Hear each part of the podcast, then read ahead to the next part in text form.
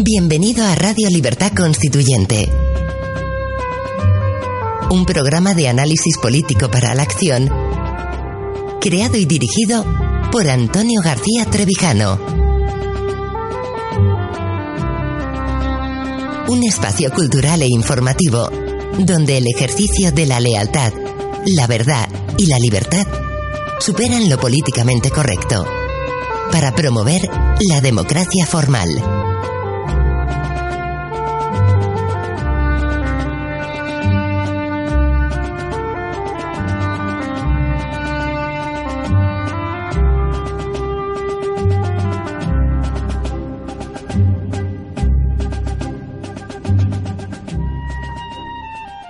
Días, queridos amigos, y bienvenidos de nuevo a Radio Libertad Constituyente, a este bloque de programas dedicado a nuestros fundamentos y concretamente al enigma de la servidumbre voluntaria, siguiendo la obra de don Antonio García Trevijano, El discurso de la República, del hecho nacional o a, perdón, a la conciencia de España, en el que se dedica o tiene expreso capítulo dedicado a ello. Eh, hoy vamos a seguir mmm, la crítica de don Antonio a mmm, dos explicaciones que se han intentado realizar eh, desde el punto de vista liberal y luego con los ciertos prejuicios eh, marxistas de, de Macpherson a la servidumbre voluntaria, viendo cómo estas dos tendencias ideológicas son imposibles, incapaces de dar una explicación coherente a este enigma que nos está ocupando esta serie de programas. Eh, por tanto, don Antonio, seguidamente y siguiendo el orden de lectura del discurso de la República que estamos eh, llevando a efecto, veremos cómo, cómo, se dedica a echar abajo estas explicaciones de Macpherson y de Schumpeter respecto al enigma de la servidumbre voluntaria. Comienza, donde, seguimos donde lo dejamos en el último programa, continuando con la lectura de la obra de nuestro maestro, que sigue en los siguientes términos. Pero antes de volver a tomar el argumento de la autonomía de la obediencia, que es el rasgo definitorio de la servidumbre voluntaria, debo refutar la hipótesis económica de Schumpeter y la tesis política de Macpherson sobre la patología electoral de las mayorías políticas que votan contra el interés evidente de las mayorías sociales. Fenómeno al que me he referido antes, de modo no ideológico, al decir que en España los pobres y los asalariados han votado cuatro veces el programa monetarista de los banqueros hecho suyo por el PSOE. Eh, queridos amigos, recordemos la fecha de publicación del discurso de la República en el año 1994, hecho de la reelección de, del PSOE, eh, que tiene que se encuentra de absoluta vigencia en aquel momento y al que don Antonio, no pudiendo eludir el, momento histórico en el que se está moviendo, hace expresa eh, alusión como ejemplo palmario la elección consecutiva del Partido Socialista de este enigma de servidumbre voluntaria.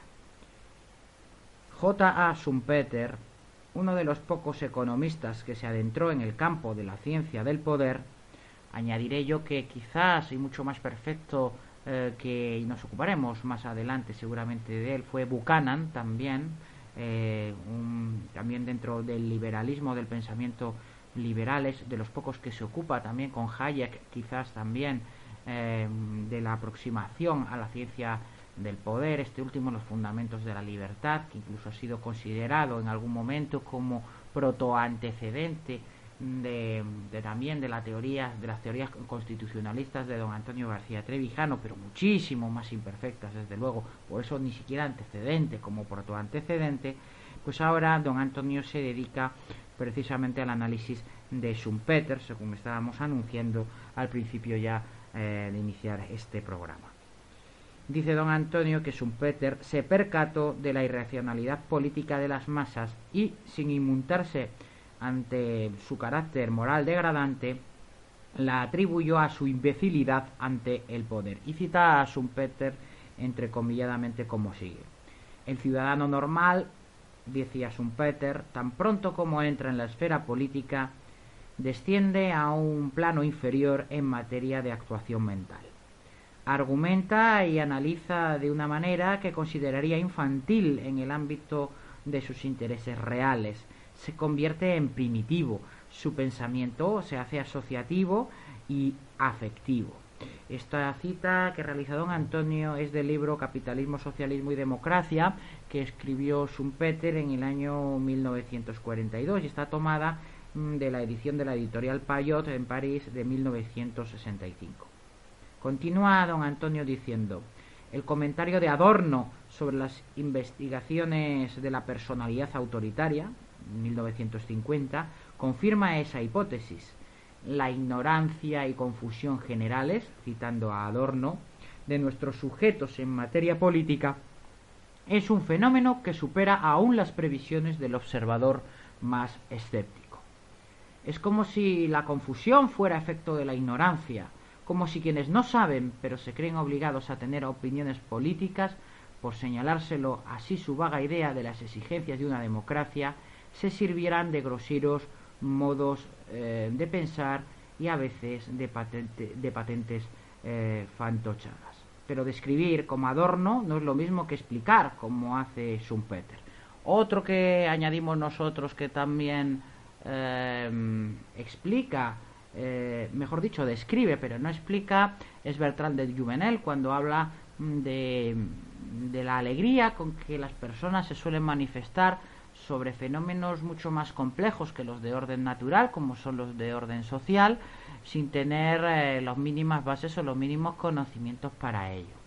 Concretamente, de Juvenel dice que es raro escuchar a alguien pronunciar o hacer juicios de valor sobre acústica, sobre física, sobre termodinámica, siendo, sin embargo, como son los fenómenos físicos mucho más complejos, todo el mundo suele tener una opinión en materia sociológica, en materia política, en materia económica.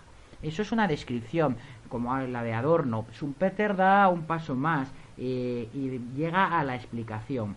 Continúa don Antonio diciendo, para este economista, hablando de Schumpeter, eh, los intereses reales de los individuos están en la sociedad civil, donde la coerción económica induce a la racionalidad de las conductas, donde los errores se pagan, donde más de una cosa significa menos de otra, juegos de suma cero, en consecuencia. En la sociedad política solo son reales los intereses de las clases gobernantes y dirigentes. Para los ciudadanos, siempre siguiendo a Schumpeter, la política es un ámbito de actuación gratuita, donde no pagan para votar y pueden hacerse la ilusión de que participan en la determinación de la vida política del Estado, y donde pueden desahogar sus pasiones como en los espectáculos deportivos, es decir, sin responsabilidad. La novedad que introduce Schumpeter en la visión clásica del pensamiento liberal está en la radical separación que introduce entre la esfera económica, donde los agentes actúan como seres inteligentes y calculadores, y la esfera política, donde esas mismas personas actúan como idiotas irresponsables. La crítica que hace don Antonio y que analizaremos seguidamente a Schumpeter en cuanto a la equivocada explicación pero acertada descripción de este fenómeno también desde la ortodoxia liberal se ve eh, refutada posteriormente con las aportaciones de la escuela austriaca de Mises, fundamentalmente en su magna obra La acción humana. Allí llama y define en función empresarial a todo el humano actuar escogiendo entre fines que no están dados y medios que tampoco lo están dados. Y se actúa empresarialmente no solo en el orden económico, que es lo que Mises denomina catalaxia, sino también en el orden personal es un, un actuar empresarial. Desde el mismo momento que por las mañanas nos levantamos para ir a trabajar, optando por esa acción en lugar de quedarnos en la cama, estamos sopesando y haciendo un cálculo económico, aunque no sea económico en términos monetarios, cataláxicos.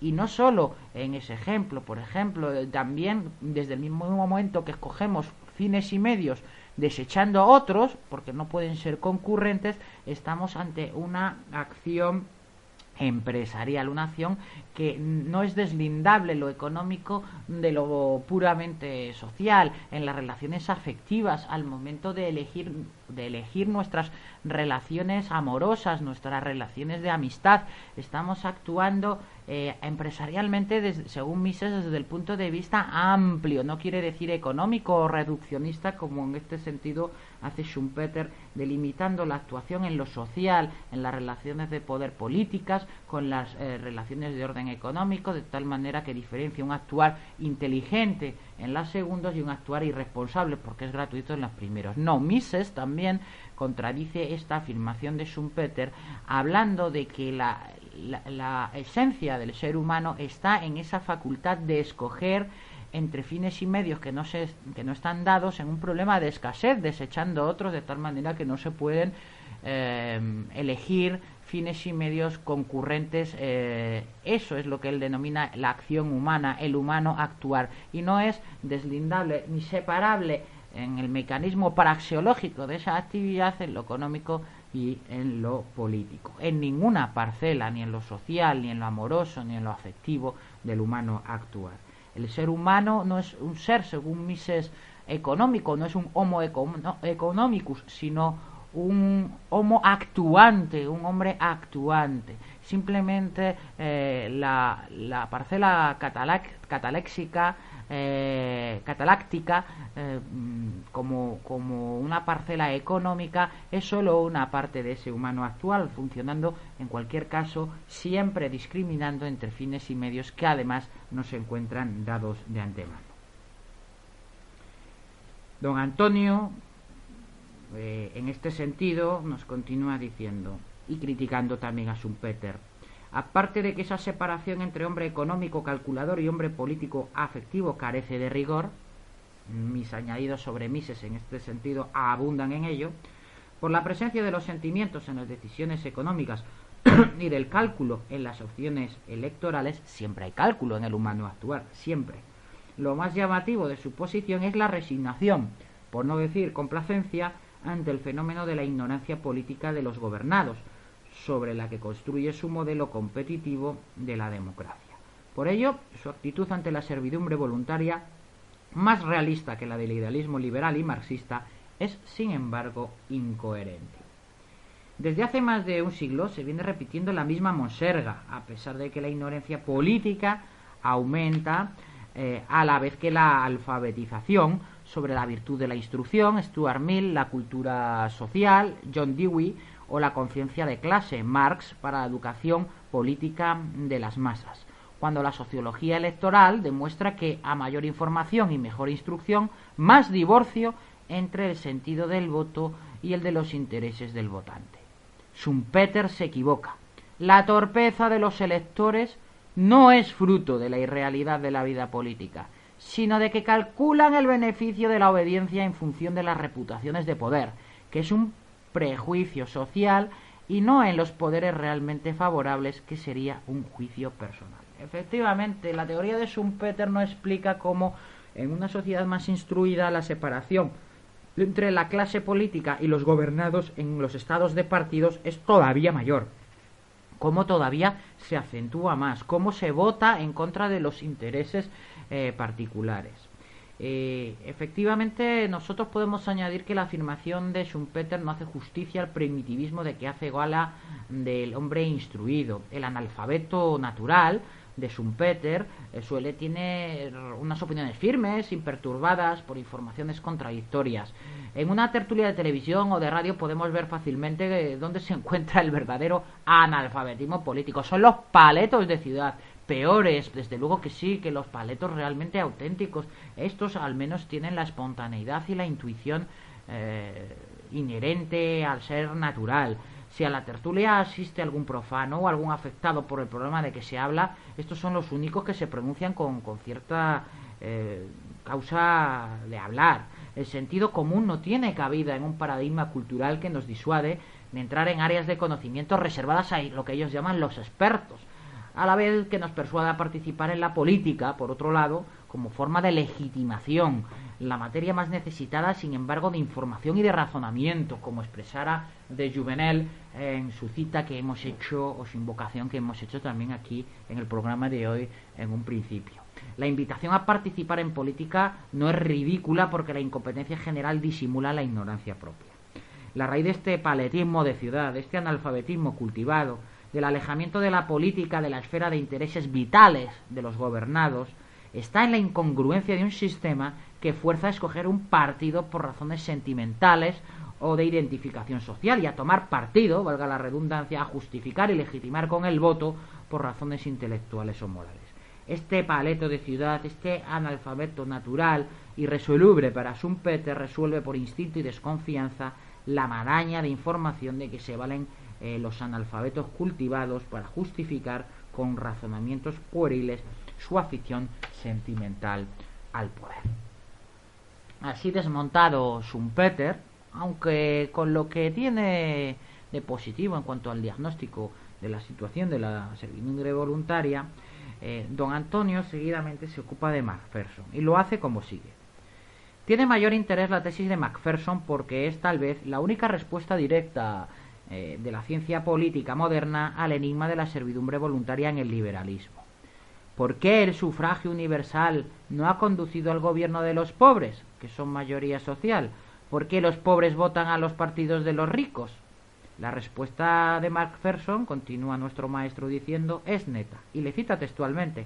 El motivo de que el sufragio universal de los varones no trajo consigo el gobierno de clase obrera que había temido mil fue el extraordinario éxito con el que el sistema de partidos logró domesticar la democracia suavizando, añade don Antonio, las aristas de la lucha de clases y aquietando el conflicto social para proteger las instituciones de la propiedad existentes y el sistema de mercado contra todo ataque eficaz. Frase esta última que cita don Antonio textualmente del libro La democracia liberal y su época del propio Macpherson.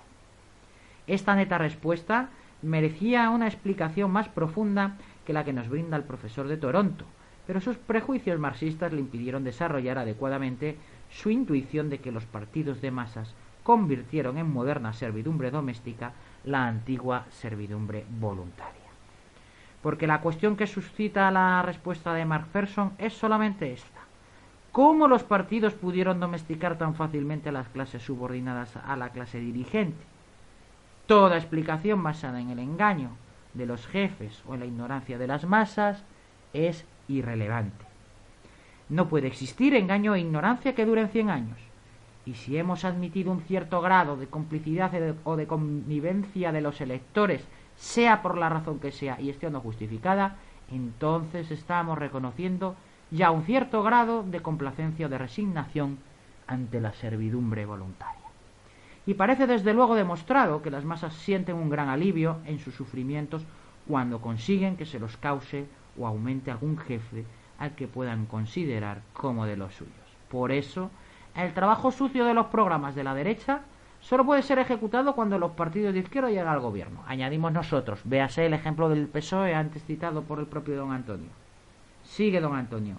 Yo no pienso que la causa de la servidumbre voluntaria de las clases subordinadas esté en su ignorancia y en el carácter sentimental de su reflexión política, como se puede deducir de la hipótesis de Schumpeter el analfabeto y el sabio votan en función de un mismo sentimiento de identificación o de rechazo frente a la imagen del partido según el conocimiento que tengan de las imágenes o reputaciones eh, del poder, cuestión que depende de la distribución social de ese conocimiento específico. Los demás tipos de saberes no intervienen en la elección política. Importante traer aquí también la, la, la teoría de la jurisprudencia alemana de Bonn, en la que los partidos ya no son de representación, se entiende superada eh, y sustituida por un principio de integración, de identificación, no de, de participación. Eso es lo que caracteriza el estado de partidos, de los partidos estatales de la Segunda Guerra Mundial, que como decimos la jurisprudencia eh, de Bonn expresamente reconoce. Partidos de identificación, de integración de masas en el Estado, no de representación, eh, porque serían entonces de la sociedad civil como mecanismos de, la, de dicha representación, sino de partidos en el Estado de integración y de identificación. Termina eh, esta parte que a la que hemos dedicado hoy, estamos dedicando el programa don Antonio, diciendo lo siguiente. Tampoco pienso que la servidumbre voluntaria con sufragio universal sea debida a la domesticación de la democracia por los partidos, especialmente los de izquierda. las clases dirigentes europeas han impedido que el Estado liberal y representativo de sufragio censitario pudiera transformarse por el sufragio universal en Estado democrático. Antes prefirieron el Estado totalitario, y cuando las democracias anglosajones lo derrotaron, no restauraron el Estado liberal anterior, sino que instauraron el nuevo Estado de partidos que no es representativo de los electores ni democrático en su constitución y su funcionamiento. Son estos partidos de integración de las masas en el Estado. Estos partidos que la jurisprudencia alemana, también de la Segunda Guerra Mundial, los da como un paso más en contra de la, entiende, anticuada democracia representativa clásica. Pues muy bien, queridos amigos, lo dejamos aquí, hacemos un punto y seguido para eh, la semana que viene averiguar dónde está esa verdadera causa individual de producción de la servidumbre voluntaria, añadiéndolo a los motivos de la misma que estamos analizando en este interesante, creo yo, ciclo de programas. Muchas gracias y hasta la semana que viene. Gracias por escuchar Radio Libertad Constituyente. Recuerda que puedes seguirnos también si lo deseas en Facebook o Twitter a través de nuestras cuentas oficiales. Busca el texto Diario Español de la República Constitucional en Facebook y pulsa en me gusta para seguirnos. Busca Diario RC en Twitter para localizarnos también en esta red social. En la plataforma YouTube puedes visualizar información diversa a través de los canales Tercio Laocrático y Libertad Constituyente TV.